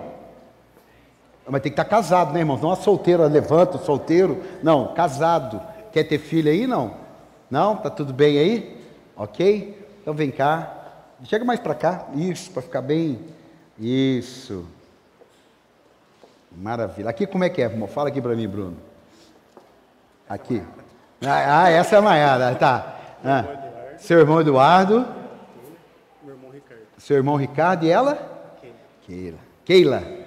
Quênia. Ah, legal. E vocês são quem mesmo? Estenda as suas mãos para cá. Cadê o neném? Vem cá, pastora. A pastora é doida para ter um filho. Fala, não pode esquecer. Você já tem dois já. Você já tem dois. Segura ela aqui. Irmãos, eu sempre lembro, não empolgue, viu, querida? É só para, eu deixo só para. A gente não batiza a criança. Porque batizar é uma decisão, é uma escolha. A gente nem consagra, porque se consagrar, tem que ficar aqui na igreja e vai realizar o sonho da pastora, que é ela que vai cuidar. Porque daí nós consagramos ao Senhor, igual o seu carro. Após, consagra esse carro que eu comprei, não, porque você vai ter que deixar na igreja. Eu vou orar para Deus abençoar você e que ele seja apenas mais um de muitos que você vai ter. Então nós vamos apresentar ao Senhor. A Bíblia fala que Jesus ele foi apresentado. Amém? Agora a Ana, só para você entender, ela consagrou o filho que ela não tinha. Ela falou: se o Senhor me der um filho, eu consagro ele no altar. Ou seja, eu vou deixá-lo assim que ele tiver na idade que pode deixar, eu vou deixar ele para o sacerdote. Aí foi o Samuel. Então Ana teve o Samuel, quando ele cresceu, desmamou, passou a fase, Dizem sete, outros dizem doze, não importa. O que importa com sete ou com doze, ela chegou no altar, entregou para o profeta Eli e falou: Cuida, porque esse aqui foi consagrado. E foi mesmo. Samuel, todos sabem quem é. Amém, amados? Então vamos orar aqui pela Maíra. Traz. É, é irmã de suas? Eu? Parece. Mas é irmã? É, interessante, parece. Estenda as suas mãos para cá. Pai, no nome do Senhor Jesus, obrigado, Deus, pela vida da Maíra. Que o Senhor esteja abençoando, livrando todos os laços durante todos os anos da vida dela. Que ela cresça, nunca conheça as drogas, case virgem com um homem de Deus e ande todos os dias no caminho do Senhor. Não importa o que mude no mundo, o reino que ela pertence é inabalável. Em nome de Jesus, amém. Dá um aplauso aí. Levanta aí, pastor.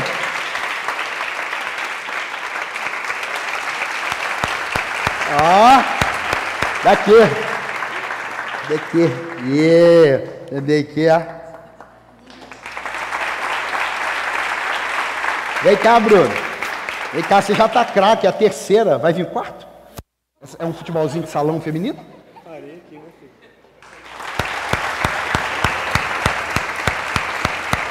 Vamos todo mundo para a foto aqui, ó. Ah, é, um ano e meio atrás ele estava igual Lázaro, fedendo e no túmulo. É, foi ou não foi? Foi ou não foi? Fala, é verdade ou não é? Estava igualzinho Lázaro. Aí eu falei, meu Deus, traz ele para fora, meu pai. 35. 35 dias. Eu estou falando, é verdade mesmo. Deu ferida, não deu? Um monte de lugar. Foi, foi Covid? De Covid. Olha para você ver. E Deus trouxe ele a vida ainda deu mais um filho. Mas ele fez a parte dele, né, irmão? Amém? Amém? Então, se você quiser ter filho, casado, tem que fazer sua parte. Vamos no meio aqui, ó. Fica aqui o casal no meio. É, vou entrar. Ah, é aqui, ó, para a gente bater uma foto. Maiara já está acostumado com isso. Você segura a Bíblia. Pronto. Vem cá, pastora. Vamos aqui no meio aqui, ó. Vem cá, amigo, você do meu lado aqui. Vamos pôr o casal no meio, as duas crianças, para bater uma foto bem bonita. Vamos mais para frente um pouquinho. Aí você aqui do meu lado aqui. Isso. Isso, fica na ponta lá com ela lá. Isso, para ficar bem. Foto não adianta. A gente não fa... Eu não faço isso, depois reclamo que as fotos estão ruins, mas eu que não faço.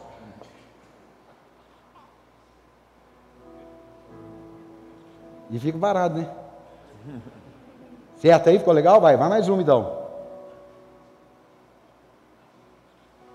Aí, show, dá um aplauso a Jesus aí. Deus abençoe. Valeu, Brunão. Valeu, querida. Valeu. Valeu, queridão. Ó, vocês moram em Cruzeiro não? Então, sintam-se bem-vindos aí. Amém? Abre suas mãos aí. Fala para quem está do teu lado. Terça eu estou aqui. Quarta eu estou aqui. E domingo estou aqui. Ai, aí, amanhã. Ah, você não falou a hora. Põe aí o da manhã da oração aí. Sete horas da manhã, hein? Irmão, essa porta fica aberta. Você já chega aqui. A gente ora, profetiza, renova. Você vai, compra o um pãozinho, vai para sua casa, toma um café, vai para o trabalho. Quem vai para a escola, entre sete horas não dá tempo, mas para alguns aqui dá tempo. Estamos numa busca de bater o recorde. 100 pessoas de manhã aqui. Amém. A galera que forçou. É. Amém, amados? Vamos agarrar aí. Levante suas mãos aí. Pai, no nome do Senhor Jesus, obrigado, Deus, por essa igreja linda, abençoada e amada, e pelo teu povo, e que tenhamos uma semana extraordinária. Deus abençoe, vá em paz.